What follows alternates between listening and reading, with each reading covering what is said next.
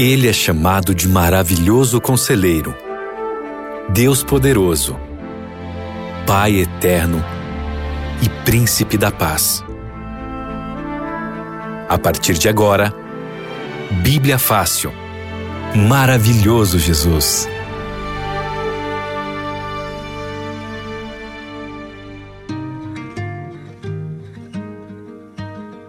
Olá, bom dia! Seja muito bem-vindo a mais um programa Bíblia Fácil aqui na Rádio Novo Tempo. É um prazer ter a sua companhia nesse momento onde podemos juntos estudar a palavra de Deus, conhecer um pouco mais do plano de Deus para cada um de nós.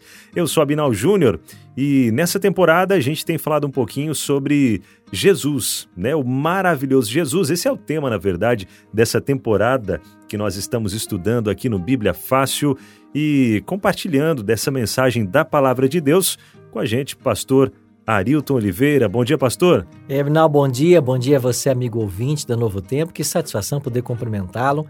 Estamos juntos mais uma vez, né? Agora no último programa desta série, né? Falando sobre o maravilhoso Jesus. E hoje vamos estudar um pouquinho a respeito da volta de Cristo e da terra que vai ser renovada. Você sabia que o planeta que hoje nós moramos, ele será completamente renovado e ele será a casa dos salvos por toda a eternidade? Pois bem, então fique antenado com a gente aí que esse é o tema de hoje do Bíblia Fácil. Verdade, hein? Lembrando que você pode participar com a gente por aqui também, deixando a sua pergunta com base nesse assunto que a gente é, vai conversar hoje aqui falando um pouquinho sobre Jesus e o novo Éden.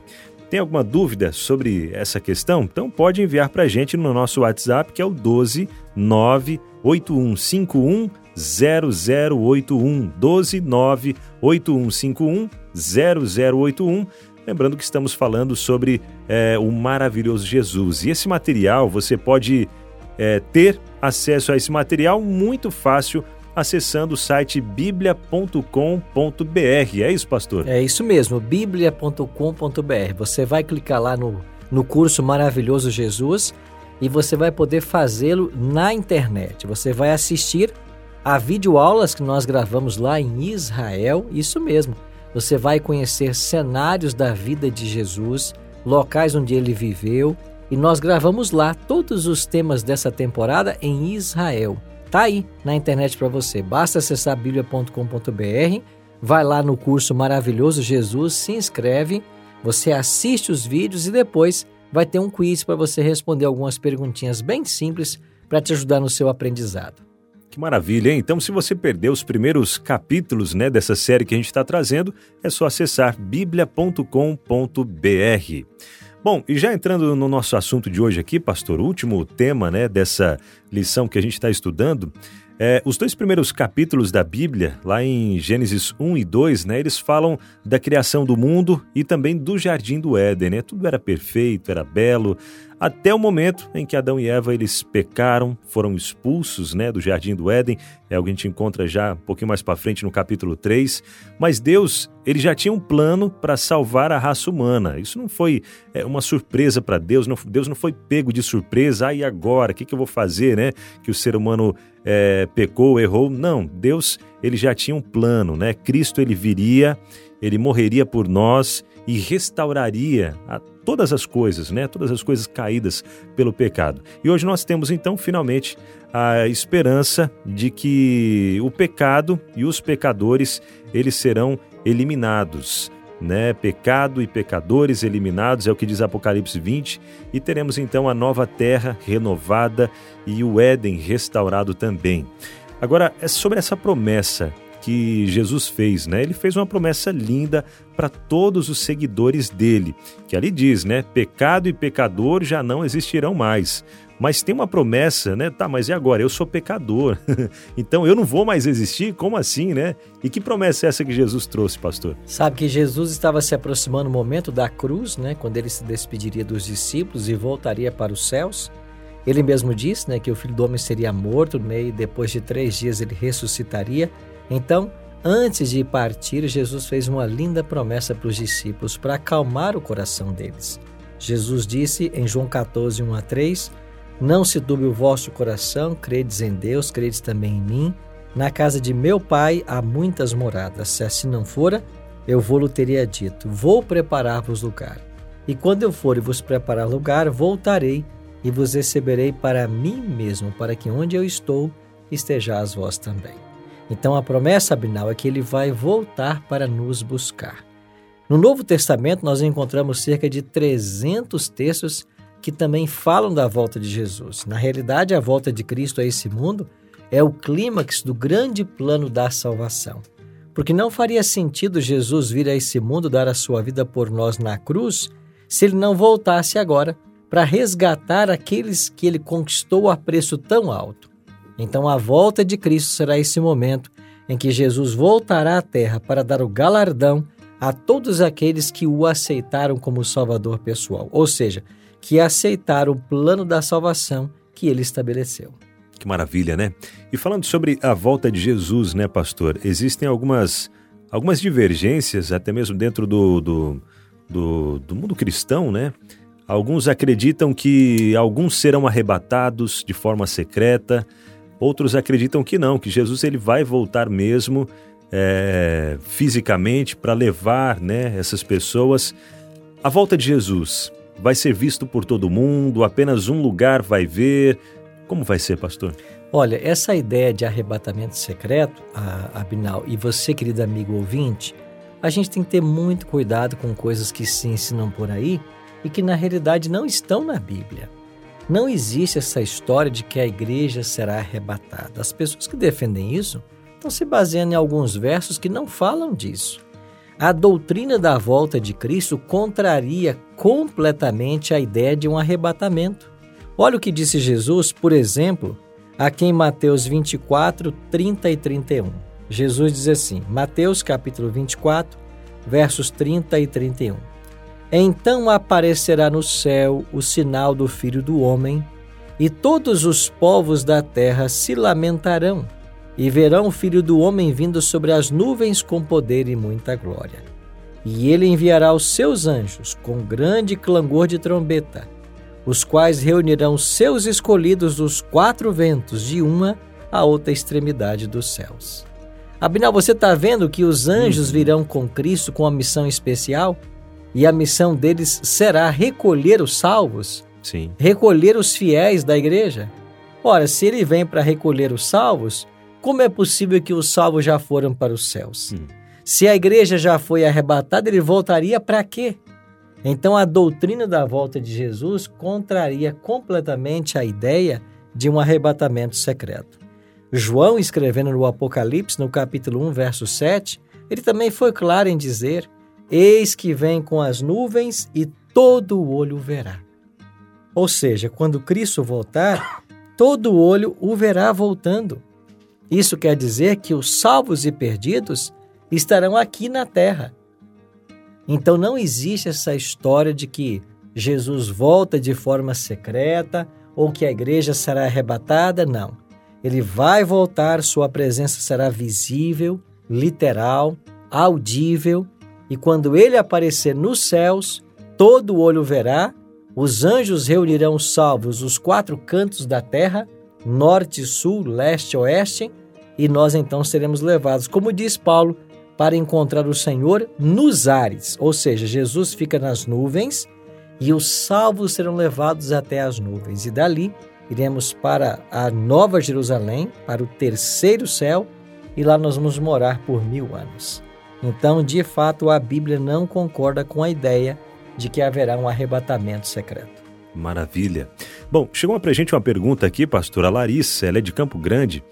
Ela quer saber como é, saberemos né, que Jesus está voltando, que sinais ele mandará.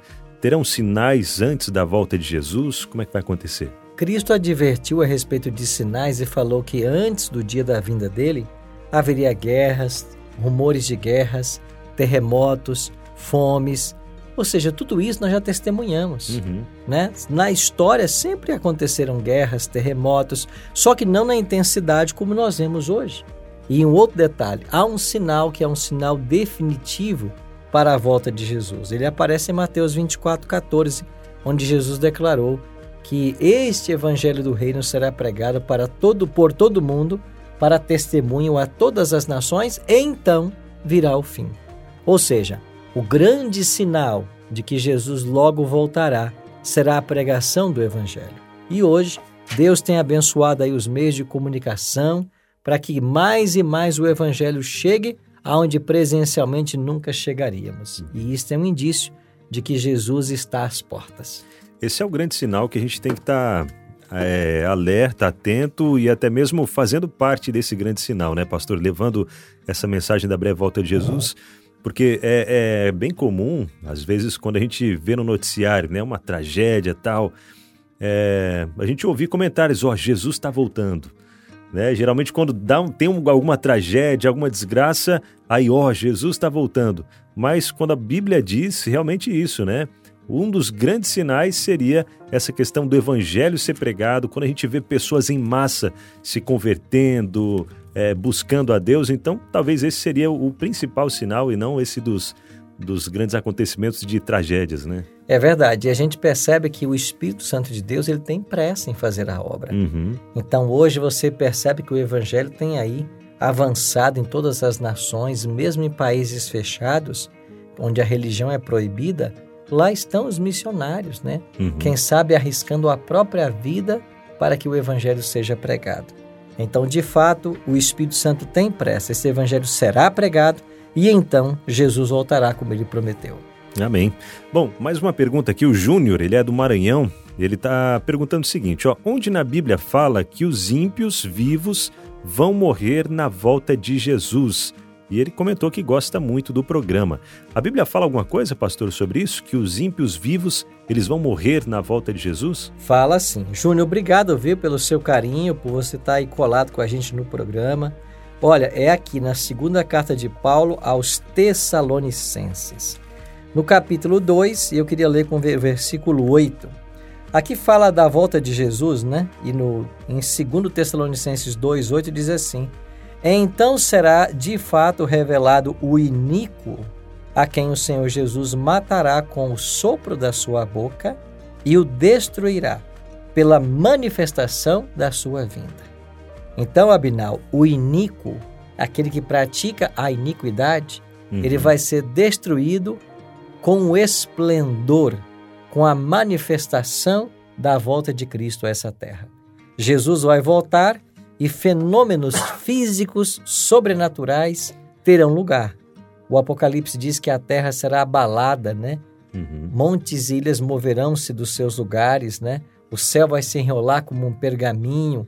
Então, ou seja, esses sinais e esses fenômenos catastróficos vão ceifar a vida de todos os ímpios. E finalmente, todo ímpio que estiver vivo, ele morre no momento da volta de Jesus. E agora entrando na questão ali dos salvos, né? Para onde eles vão quando Jesus voltar? Jesus vai levá-los para onde? Para que lugar?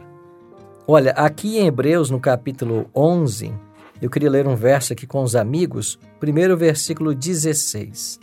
Hebreus 11, 16 diz assim: Mas agora aspiram a uma pátria superior, isto é, celestial.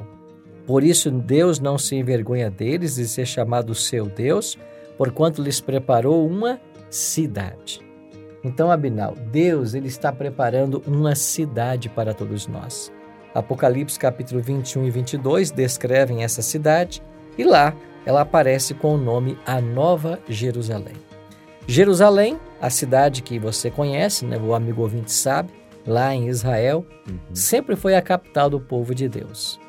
E agora, a Nova Jerusalém será a capital do povo de Deus por toda a eternidade. Então, esta Nova Jerusalém é a cidade santa que Deus está construindo como eu li em João 14, 1 a 3. E quando ele voltar, ele vai nos levar para morar nesta cidade. Maravilha.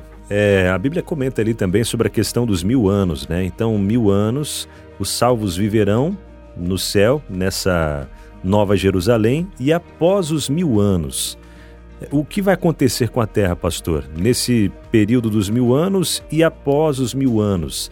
Que a terra, como o senhor comentou ali, né, ela vai ser destruída com os ímpios e tudo mais, né? Vai ter uma grande destruição.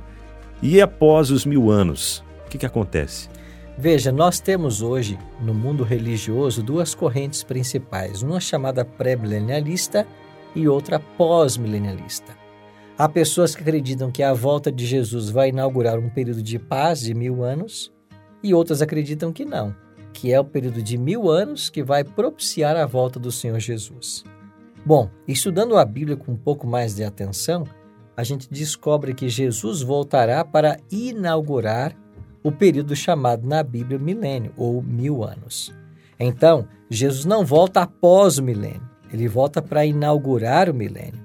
E a Bíblia coloca de uma forma muito clara eventos que vão ter lugar antes, durante e depois do milênio. Bom, a gente não pode falar nessa doutrina do milênio se não formos para Apocalipse capítulo 20, porque é aqui que ela aparece em mais detalhes. Apocalipse capítulo 20, no verso 1, diz assim: Então vi descer do céu um anjo que tinha na mão a chave do abismo e uma grande corrente. Ele segurou o dragão, a antiga serpente, que é o diabo Satanás, e o prendeu por mil anos. Então, Cristo vai voltar, como nós vimos aí, os ímpios todos serão destruídos, ou seja, serão mortos, e Satanás, ele vai ser aprisionado. Aqui o texto diz claramente que um anjo vem do céu e ele prende Satanás com uma corrente. É claro que essa corrente não é literal, é uma corrente simbólica. Ou seja, as circunstâncias que envolverão a prisão de Satanás. Os salvos vão estar com Cristo, os ímpios estão todos mortos, então não haverá pessoa alguma para que Satanás engane. Este período de ociosidade satânica é que nós chamamos então de prisão de Satanás. Então, Jesus volta para inaugurar o milênio, os ímpios morrem, Satanás é preso e os salvos ressuscitam, os salvos mortos ressuscitam e são levados para os céus. Aí começa o período de mil anos. Durante o milênio, Satanás continuará preso, os ímpios serão julgados, esse juízo é chamado de, de comprovação. Não que exista a possibilidade deles se arrependerem e serem salvos ainda, mas esse julgamento é apenas para comprovar o motivo da sua perdição. E então, quando terminar esse julgamento, Satanás vai tentar convencê-los de que eles podem atacar a cidade santa e assaltá-la, invadi-la. E quando eles sitiarem a cidade, vai descer fogo dos céus, e então os ímpios serão mortos completamente, Satanás, seus anjos e o mesmo fogo que vai destruir Satanás e seus anjos e os ímpios vai purificar o nosso planeta. E esse planeta renovado será então a eterna morada dos salvos. Muito bem. É, lembrando que nós estamos aqui no programa Bíblia Fácil, falando sobre o maravilhoso Jesus. Já estamos no último episódio dessa série, né? E se você perdeu em algum momento, você pode é, buscar as lições e todo o conteúdo em biblia.com.br. Lembrando que você também pode interagir com a gente. 129 8151 0081. Agora, pastor, é lá em Gênesis capítulo 2 e também Apocalipse, né? Apocalipse 2 também, é, capítulo 22 também, comenta ali sobre a árvore, menciona né, uma árvore, a árvore da vida. É, e veio uma pergunta para a gente aqui, do Júlio de Campo Grande, Mato Grosso do Sul. Ele pergunta, né? Qual foi o destino do Éden, inclusive a árvore da vida? Como, é, como foram postos, né? Anjos para guardar, ficou subentendido que foi preservado. É isso, pastor? Essa árvore que menciona, é mencionada em Gênesis, depois é mencionada em Apocalipse, é realmente a árvore da vida? E o que aconteceu né, com essa árvore da vida, com o jardim do Éden? Veja, o Jardim do Éden foi um jardim que Deus colocou lá na região do que nós chamamos hoje né, de Oriente Próximo. Ali estava a casa de nossos primeiros pais.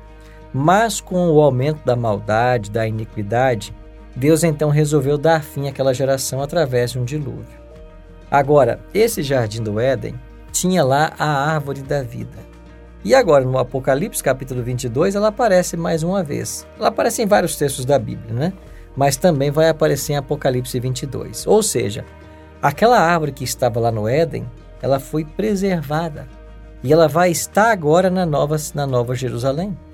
Então é bem provável que, assim como a árvore foi preservada, também tenha sido o jardim do Éden. Então Deus poderia ter sim recolhido esse jardim para ele, e agora, após a volta de Cristo, esse jardim pode ser devolvido à humanidade. Então, a árvore da vida que nós lemos no Apocalipse é a mesma árvore do Gênesis. E aquilo que o pecado tirou de nós, Cristo vai devolver pela sua infinita graça. Muito bem. Agora, falando sobre a nova terra, né, pastor? É, após os mil anos, a Nova Jerusalém ela desce, né? Vai ser a capital. É, agora, essa nova terra, o novo Éden, né? Como será? E nós, né, que seremos salvos, é, o que vamos fazer nesse, nesse período do milênio, do milênio não, nesse período, né, da eternidade na nova terra, como vai ser?